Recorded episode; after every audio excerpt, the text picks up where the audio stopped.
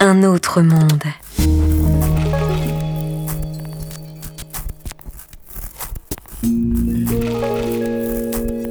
Un autre monde. Une émission produite par Richard Federman. Aujourd'hui, une femme sur les cimes.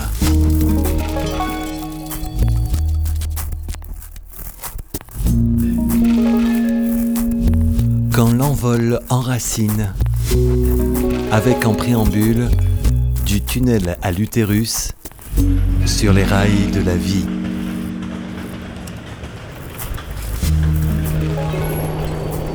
J'adore le train, c'est pas pour rien que j'adore le train.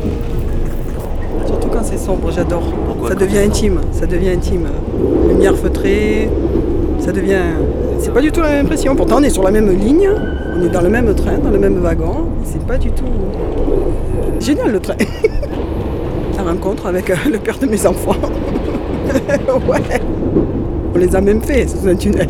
Hmm, Dans, dans un train de nuit, dans un tunnel. Bien calculé, comme il, comme il est dur, la durée. En plus, on a fait ça bien, on a eu des jumeaux. On a répété l'opération plusieurs fois parce qu'on aime ça. Et mon fils est cheminot. Mon fils est cheminot, donc je connais tous les tunnels. On a fait toute la France. On a fait toute la France en train. Donc on a eu le temps de découvrir des tunnels. il y en a un qui est très très long, je ne sais plus où il est, mais je le sens quand, quand on y arrive. Sur la côte, bleue. Ah, il fait pas mal, hein. je crois qu'il fait 12 ou 13 km. C'est bon, hein. J'aime le train et c'est chargé de souvenirs. C'est une bonne partie de ma vie. De ma vie, de mes enfants, de ma petite fille. Je suis une mamie qui, qui a beaucoup fait dans le train. Eh ouais.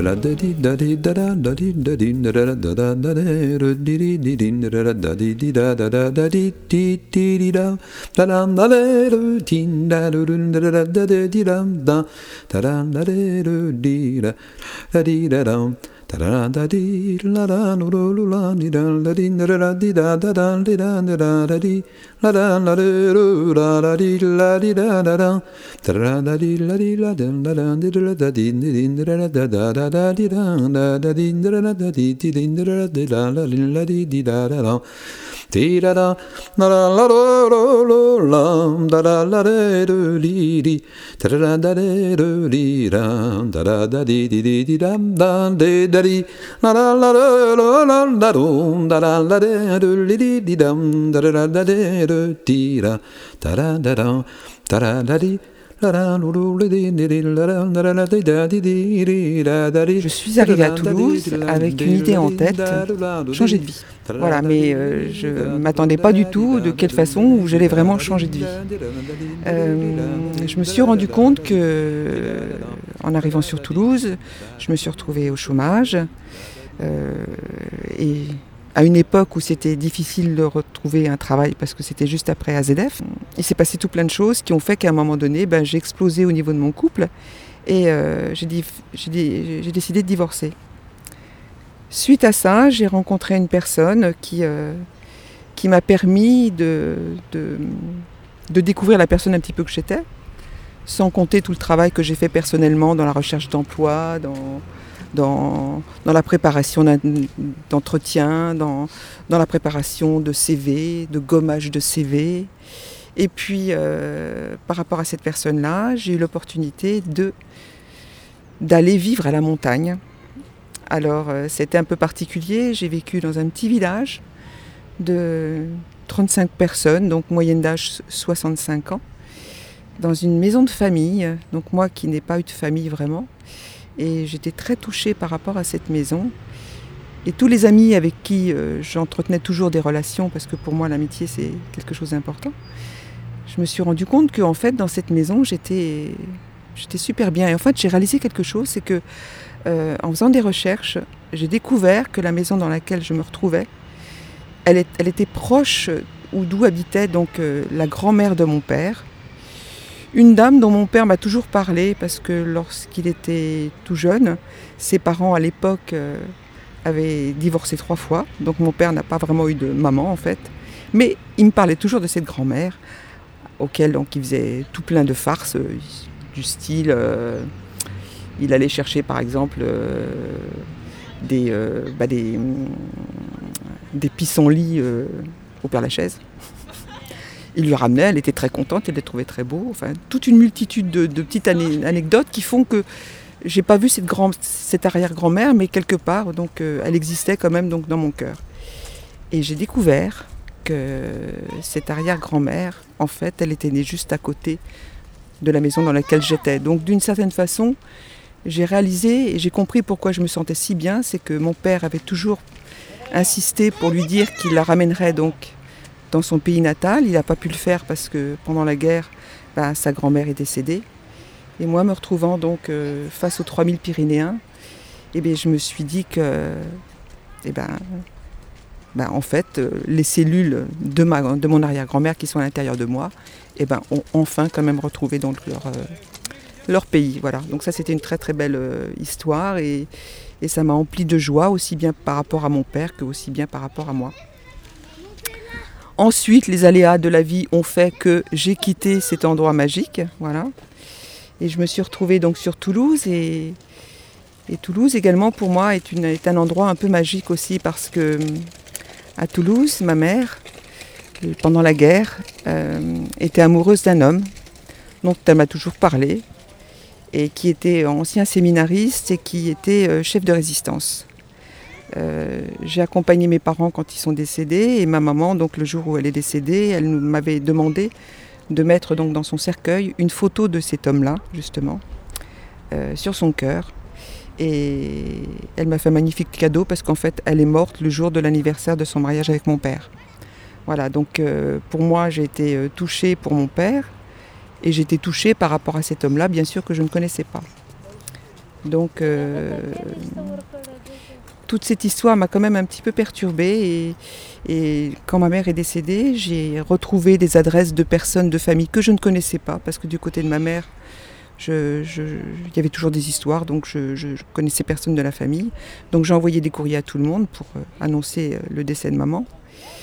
Et euh, j'ai fait la connaissance de familles avec lesquelles je me suis reliée par Facebook. Parce que vraiment, euh, monsieur Facebook, c'est pratique quand même. Donc euh, j'avais des, personnes de la famille que je pouvais trouver justement par l'intermédiaire de ce, réseau. Donc des personnes que j'avais jamais vues. Et puis après, donc j'ai découvert,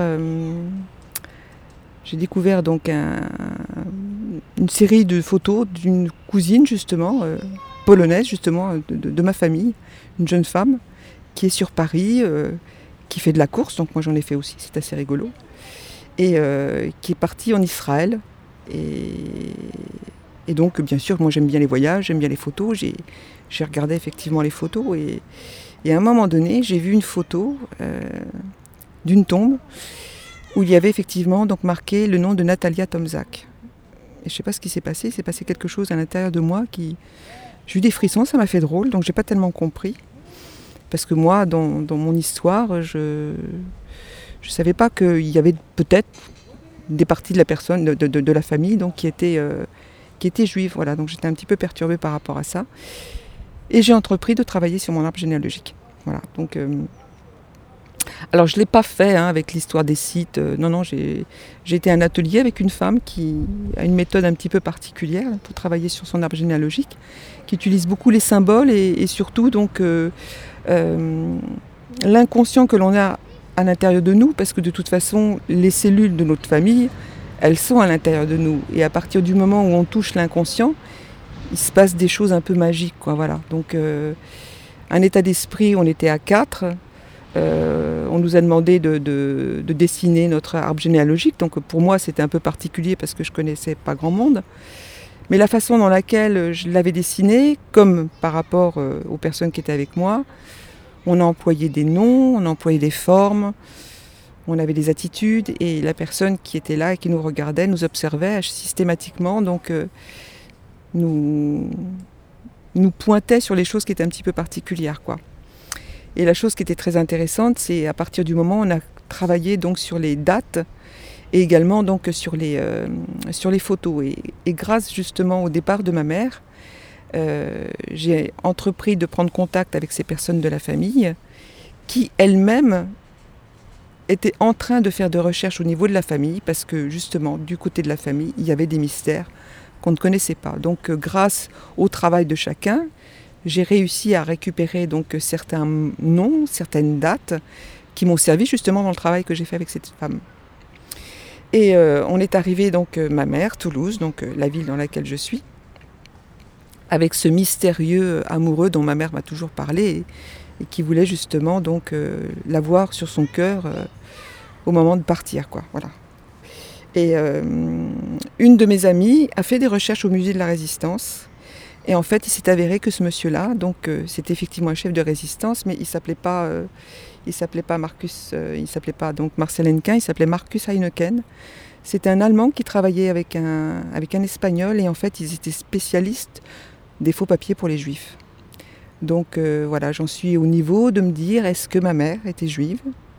Est-ce qu'elle n'était pas? Euh, Pourquoi elle ne me l'a jamais dit? Voilà, donc j'en suis un petit peu là, mais euh, ce que je me suis rendu compte, en tout cas, si je suis arrivée sur Toulouse, euh, il y a eu plein de...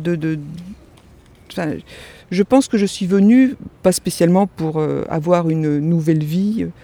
Bah, de toute façon, une nouvelle vie, je l'ai eue, hein, mais certainement peut-être pour apporter de la lumière sur mon passé qui était un petit peu, je dirais, un petit peu embrumé et là, je sais, euh, normalement ce soir, euh, demain soir, je vais, je vais rencontrer cette fameuse cousine que j'ai jamais vue. Et euh, je suis très contente de ça parce que même si j'arrive pas à savoir l'entière vérité, ben, en tout cas, je vais découvrir donc de, nouvelles personnes de ma famille. Et de temps en temps, ça fait du bien d'avoir une famille qui, qui s'agrandit. Voilà. Voilà, donc la, cousine que, que, je vais, que je vais rencontrer, euh, est une personne que j'ai que j'ai jamais vue en fait. Par contre, j'ai vu sa sœur quand elle était petite. Et euh, chose aussi miraculeuse, bah, sa sœur elle habite à côté de Toulouse. Donc, euh, donc je retrouve une nouvelle cousine plus une, que je connaissais d'auparavant mais que j'avais perdu de vue depuis très longtemps. Voilà. Et mes parents, quand ils se sont rencontrés, et eh ben, ma mère de toute façon donc est remontée sur Paris. Maman était toujours polonaise et à l'époque euh, c'était un peu compliqué d'être polonais, donc elle voulait absolument se marier.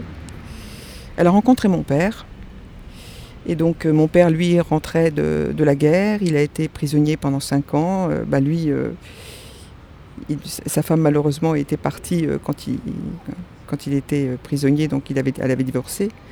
Et donc, euh, il a rencontré ma mère et ils ont décidé de se marier. Et ma mère est enfin devenue française. Mais mon père, par contre, c'est un personnage qui m'a, qui m'a toujours, euh, qui m'a toujours fait connaître la, nature. En fait, je crois que le, goût que j'ai pour la nature, c'est, c'est lui, quoi. C'est vraiment quelqu'un qui était très proche de la nature et toujours avec des des, réflexions toujours positives sur tout ce qu'il a pu vivre en fait. Donc euh, il a vraiment un côté optimiste qui m'a qui m'a beaucoup plu. Maman, elle, de son côté, elle, certainement avec beaucoup de souffrance dans son enfance, mais euh, je, me rends compte que, que l'alchimie des deux ont fait que je suis la personne que je suis. Et euh, voilà, je suis contente parce que j'ai l'impression que par rapport à eux deux, ce que j'ai pu faire vis-à-vis de, de cette fameuse arrière-grand-mère, même vis-à-vis de la famille de ma mère qui, était persuadée que la famille c'était c'était pas spécialement bien, bah, j'ai l'impression de réparer un peu quelque chose quoi. Voilà.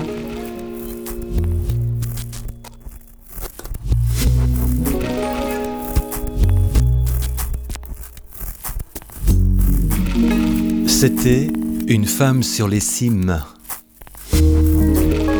Quand l'envol enracine avec en préambule du tunnel à l'utérus sur les rails de la vie.